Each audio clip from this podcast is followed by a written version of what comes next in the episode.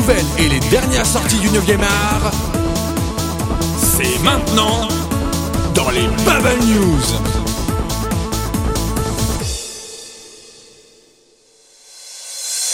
Bonsoir chers auditeurs et bienvenue dans les Bubble News, votre rendez-vous hebdomadaire sur le 9e art, les bandes dessinées, qu'elles soient européennes, américaines ou asiatiques. Ce soir je suis en compagnie de Katchou, bonsoir. Bonsoir. Et de Papillal. Bonsoir. Et donc euh, tout de suite, Katchou, tu vas nous parler de la nouvelle qui a retenti sur tout le web, et euh, surtout, euh, sur toute la place financière américaine cette semaine. Qu'est-ce que c'était?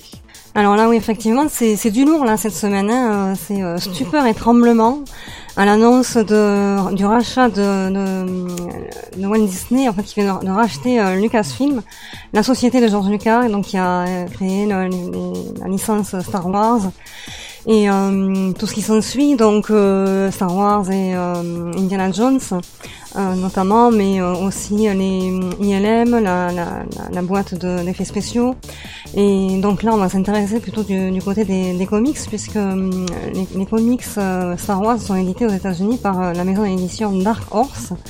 Et comme on le sait, il y a quelques années, Walt Disney avait racheté Marvel.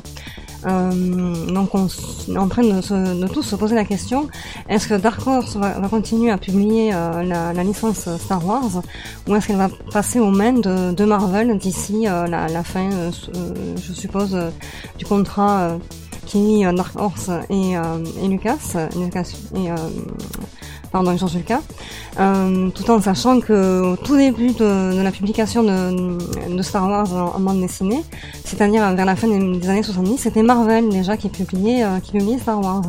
Donc euh, on peut penser que Marvel va, va, va reprendre en fait la, la licence, ce qui serait logique hein, suite au, au rachat de, de Disney.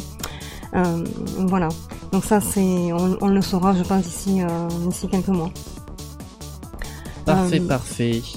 Dis-moi, Babi, qu'est-ce qu'on peut retrouver dans nos télés depuis jeudi Alors depuis jeudi, euh, ça a été annoncé, c'est quelque chose qu'on voyait pas souvent parce que l'animation japonaise c'est pas un truc qu'on voit sur beaucoup de chaînes de télé. Et puis il y en a qui se sont lancés, seulement elles étaient un peu payantes. Et puis il y en a qui se sont dit, eh, si on faisait comme Canal et qu'on faisait des tranches horaires qui sont en clair.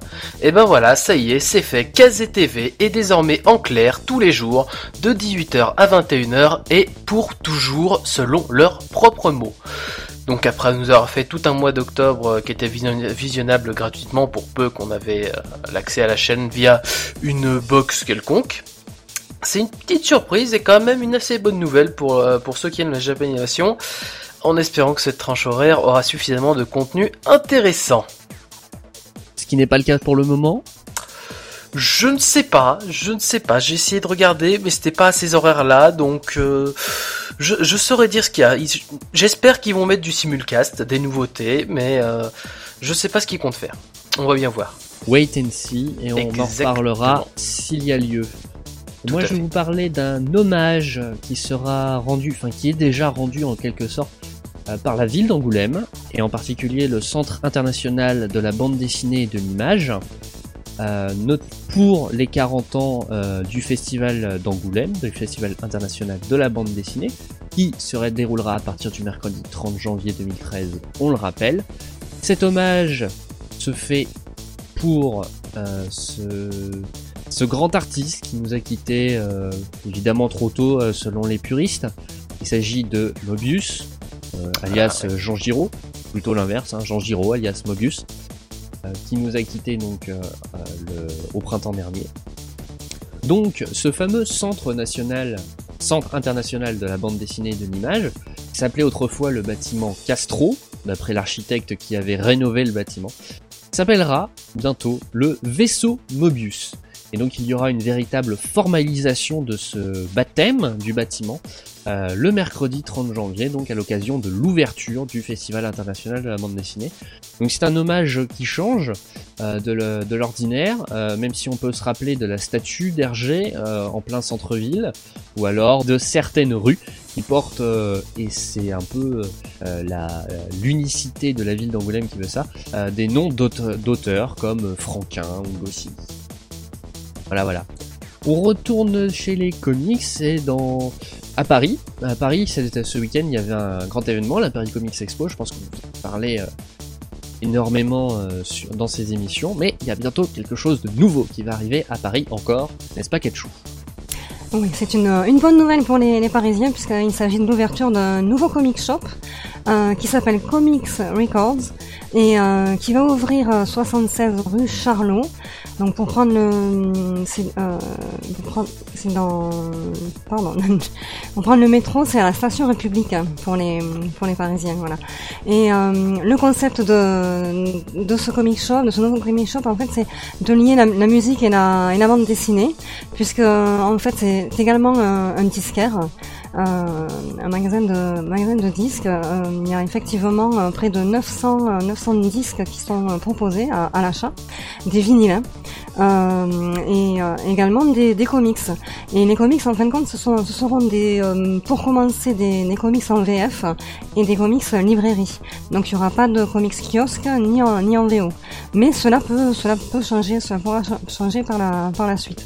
Donc le concept, c'est un petit peu le concept lounge, hein, avec des, des où on va pouvoir écouter de la, bonne musique et pouvoir lire des bandes dessinées, euh, passer même ses disques, ses disques vinyles soi-même. Et je trouve le, concept quand même assez sympa, euh, qui me rappelle d'ailleurs euh, une librairie à San Francisco qui s'appelle Isotope, qui a un, petit peu le même, concept, c'est-à-dire on s'assoit sur un canapé très confortable, on se boit un petit café, on lit, on discute, on écoute de la musique, et je pense que cette librairie va, va très bien marcher. Voilà. Donc c'est d'ici, euh, elle ouvre dans 15 jours, hein, cette librairie. Parfait, parfait. Alors je suppose que ce nouveau libraire a bien réfléchi à la décoration, tout comme a été décoré un auteur de manga par euh, le gouvernement français récemment. Alors, je me permets déjà d'applaudir la transition qui était magnifique. Hein. C'était très beau. Et ensuite, en ce qui concerne cette fameuse décoration, c'est une, certaine décoration que beaucoup n'ont pas eu, surtout au Japon. Le dernier qu'il a eu, c'était euh, Jiro Taniguchi, n'est-ce pas Qui a été décoré par Frédéric Mitterrand et tout. Et cette fois, c'est Leiji Matsumoto qui a été euh, récompensé par le, titre de chevalier des arts et des lettres. Donc un titre assez formidable. Alors pour ceux qui connaissent pas ce monsieur... Bah oui, j'allais te demander qu'est-ce qu'il a fait. Mais déjà, ceux qui connaissent pas ce monsieur peuvent aller se pendre ou s'arracher les orteils avec une bon, pince. alors je suis sûr que je le connais. Voilà, parce que c'est quand même le monsieur qui a fait euh, Galaxy Express 999 ou encore Albator, non Ah oui. Ou euh, ou quelques certains clips des Daft Punk, je crois, il me semble, hein Voilà. Euh, tous les clips de l'album Interstellar, 555. C'est ça.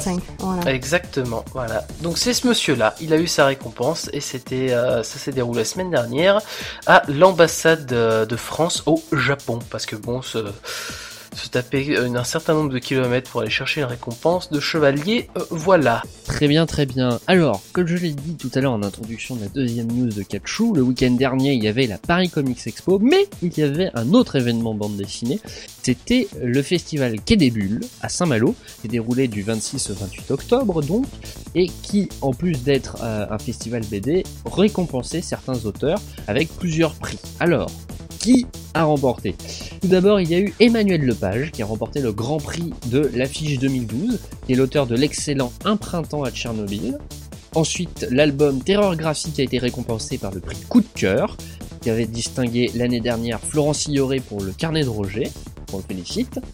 Et ensuite, euh, le prix de la BD du Point, été remporté par Frédéric Peters pour Ahama, dont le deuxième tome vient de paraître, tandis que Benjamin Flao a récolté le prix Quai des Bulles de West France pour Kiliana Song.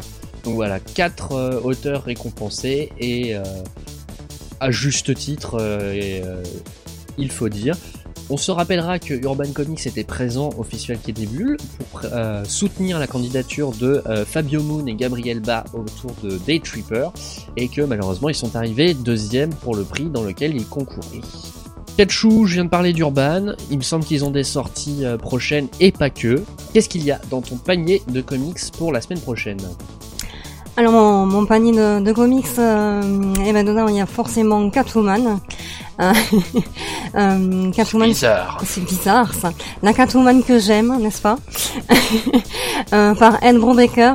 Euh, donc la liste c'est Ed Brubaker présente Catwoman tome 2. Euh, Ed Brubaker c'est le scénariste et au dessin on retrouve euh, Rader Brad.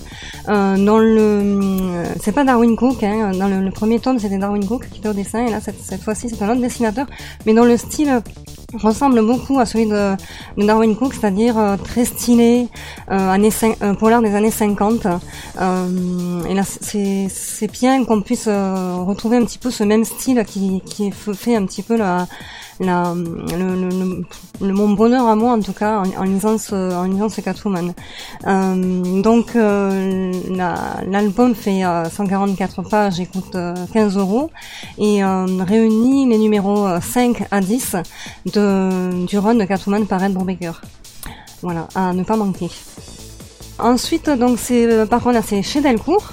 Euh, c'est le troisième euh, troisième volume de euh, une, trilogie qui concerne la, Ligue des Gentlemen Extraordinaires. Euh, donc là, ça s'appelle la, Ligue des Gentlemen Extraordinaires Century euh, 3 2009. La, euh, qui est en fait oui, la, la épisode, ça avait démarré en 1910, puis en 1969. Euh, et euh, là, on est euh, carrément dans le futur. Euh, et c'est euh, toujours signé par l'excellent euh, Alan Moore, créateur donc de, de cette série, et au dessin toujours Kevin O'Neill. Et c'est dans la collection Contrebande chez Delcourt. Euh, et ensuite, donc on a euh, on a chez Panini, alors un, superbe superbe livre, c'est un, un omnibus en fait, l'omnibus de Spider-Man.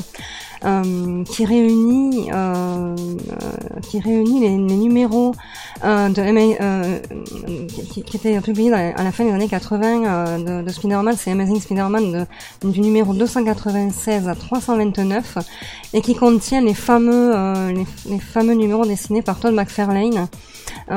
C'est un, volume qui coûte bon qui est assez cher mais bon c'est quand même un omnibus hein, qui coûte 66 euros et qui fait dans qui fait plus de 800 800 pages.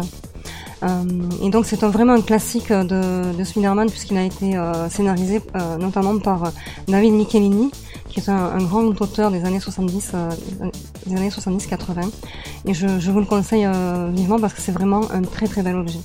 Chez Panini donc. Euh, Delcourt termine euh, l'aventure La Ligue des Gentlemen Extraordinaires. Il me semble que Kazé en commence de nouvelles, n'est-ce pas, Papy? Exactement, puisque cette fois ce sont les fameux, euh, ce sont les fameux mangas Rock Lee, les péripéties d'un ninja en herbe de Kenji Taira et Chopperman de Hirofumi Takei qui vont commencer leur aventure chez Kaze Manga. Alors deux mangas à tendance humoristique qui sont des spin-offs ou des, des, des fanfictions, j'ai envie de dire. Enfin, voilà, c'est des mangas qui reprennent les, les personnages de One Piece et Naruto. C'est rigolo, je vois pas quoi dire de plus, sinon que ça fait partie de cette, euh, cette fameuse nouvelle règle qui dit que les spin-offs des, gros titres de, de la Shueisha appartiendront désormais euh, en France à Kaze Manga. Donc les deux tomes sortiront le, le 7 novembre et ils vous coûteront 6,29€ chacun. On va ensuite continuer avec un manga qui sonne un peu comme BTO, mais qui est un peu plus violent, violent puisque c'est Buchum, le tome 6, par Junya Inoue chez Glénat. On continue do- donc notre petit Battle Royale tropical avec euh, cette fois une, grosse question. Est-ce qu'on fait bien de croire ce mystérieux monsieur qui vient nous rejoindre et qui nous dit qu'il est un médecin? Est-ce que c'est une bonne chose ou pas? Réponse dans le tome 6, le 7 novembre pour 7,60€ chez Glénat. Et enfin, un événement. Peut-être une fin, on, ne sait pas vraiment. Mais cette fois, c'est quelque chose qui n'est pas arrivé chez nous depuis 4 ans quand même. C'est la sortie d'Evangélion. Voilà, donc le tome 12 déjà, mais surtout le tome 13, qui sortira en sortie mondiale, mesdames et messieurs, tout à fait. C'est une volonté de l'éditeur japonais Kadokawa Shoten, qui va donc faire paraître euh, le tome 13 dans les pays suivants le même jour, c'est-à-dire Japon, États-Unis, France, Italie, Espagne, Finlande, Argentine, Canada, Brésil, Chine, Taïwan, Hong Kong, Macao et en Allemagne. Donc voilà, tout ça sortira euh, le 7 novembre pour 6,90€ et apparemment Glénat nous aurait préparé des petites surprises avec ce tome-là, donc ne ratez ça sous aucun prétexte. Merci beaucoup Papillal. De mon côté, je vous la joue, euh, euh, comment dirais-je, nostalgique, intégrale et regroupement. On va commencer par donc une intégrale, celle de Will dans Spirou. Euh, un regroupement de tout ce que Will a dessiné dans le magazine Spirou tout au long de sa carrière, hormis les mini-séries et euh, le- les récits Isabelle. Poésie, humour et science-fiction sont au rendez-vous pour cette édition. Du conte de Noël le plus délicat aux histoires d'extraterrestres les plus extravagantes, c'est tout l'art de Will qui vous est offert dans ce recueil unique, au coût de 24 euros. Vous trouverez donc chez Dupuis, 144 pages, par Will, avec un bon paquet de scénaristes de l'époque. Euh, donc ça regroupe les années 1963 à 1997, donc c'est très très très très large. On continue dans les éditions euh, limitées, puisqu'il, euh, puisque cette semaine sort, enfin oui, puisque sortira cette semaine Chronique de Jérusalem édition coffret limité chez Delcourt, donc les Chroniques de Jérusalem, cette bande dessinée de Guy Delisle qui a été primée, récompensée, saluée de multiples fois, de multiples fois. Et donc pour 44,95€, qu'est-ce que vous aurez à part les 465 pages de des Chroniques de Jérusalem Vous aurez un livre de croquis inédit de 128 pages, le tout regroupé dans un fourreau euh, joliment dessiné. Voilà, en petite précision, on l'oublie, mais Lucie Firou a signé les couleurs de Chroniques de Jérusalem. Et enfin pour terminer, les humanoïdes associés ressortent une intégrale de L'Incal Noir, cette célèbre bande dessinée d'Alexandro Jodorowsky au scénario et de, je l'ai cité tout à l'heure, Mobius comme dessinateur. Donc euh, c'est toujours l'histoire de John Diffoul, un minable détective privé de classe R qui arpente la cité Puy en quête d'affaires peu, peu reluisantes, histoire de science-fiction au dessin complètement alambiqué. Que si vous n'avez pas encore lu, bah, ce serait dommage de louper ça. Noël approche, 59,99€, ça fait joli sous le sapin. Et je pense que ça les mérite amplement. Voilà. Merci beaucoup Kachou et Papillal de m'avoir accompagné dans cette émission. Mais de Merci rien, à toi. Merci à toi. On se retrouve, euh, on vous retrouve pardon tout à l'heure euh, dans le Synops Bubble Show. Vous serez tous les deux pour assurer euh, l'émission. On vous souhaite bon courage. Ouais, oui. Donc le Synops Bubble Show Ouais, numéro ça va 6 consac- Les autres ont fui. consacré à la traduction. Non, je pense que certains ont dû décéder à cause d'Halloween. Ouais, moi je pense qu'ils ont fui aussi. Peut-être, peut-être qu'ils ont, eu peur. Ils ont eu peur. La fête ça. de la peur, ils ont eu peur, ils sont dit. euh, Bon Oh. bref, en tout cas, cette émission sera consacrée à la traduction dans la bande dessinée. Vous aurez droit, Ah bah c'est pour ça qu'ils ont eu peur en fait. peut-être, La traduction. peut-être. Vous aurez droit à l'interview d'Edmond Touriol qui a été réalisée la semaine dernière lors de la Paris Comics Expo. Évidemment, des chroniques euh, autour de la traduction dans le monde du franco-belge, des comics et des mangas, les coups de cœur des membres présents et même de certains absents. Tout de suite après les Bubble News, vous aurez bien évidemment dans la Synops Happy Hour, Rétrosphère et The Gamebox. On se retrouve la semaine prochaine. Passez un bon week-end et surtout n'oubliez pas de lire de bonnes BD. Lisez des BD. À bientôt.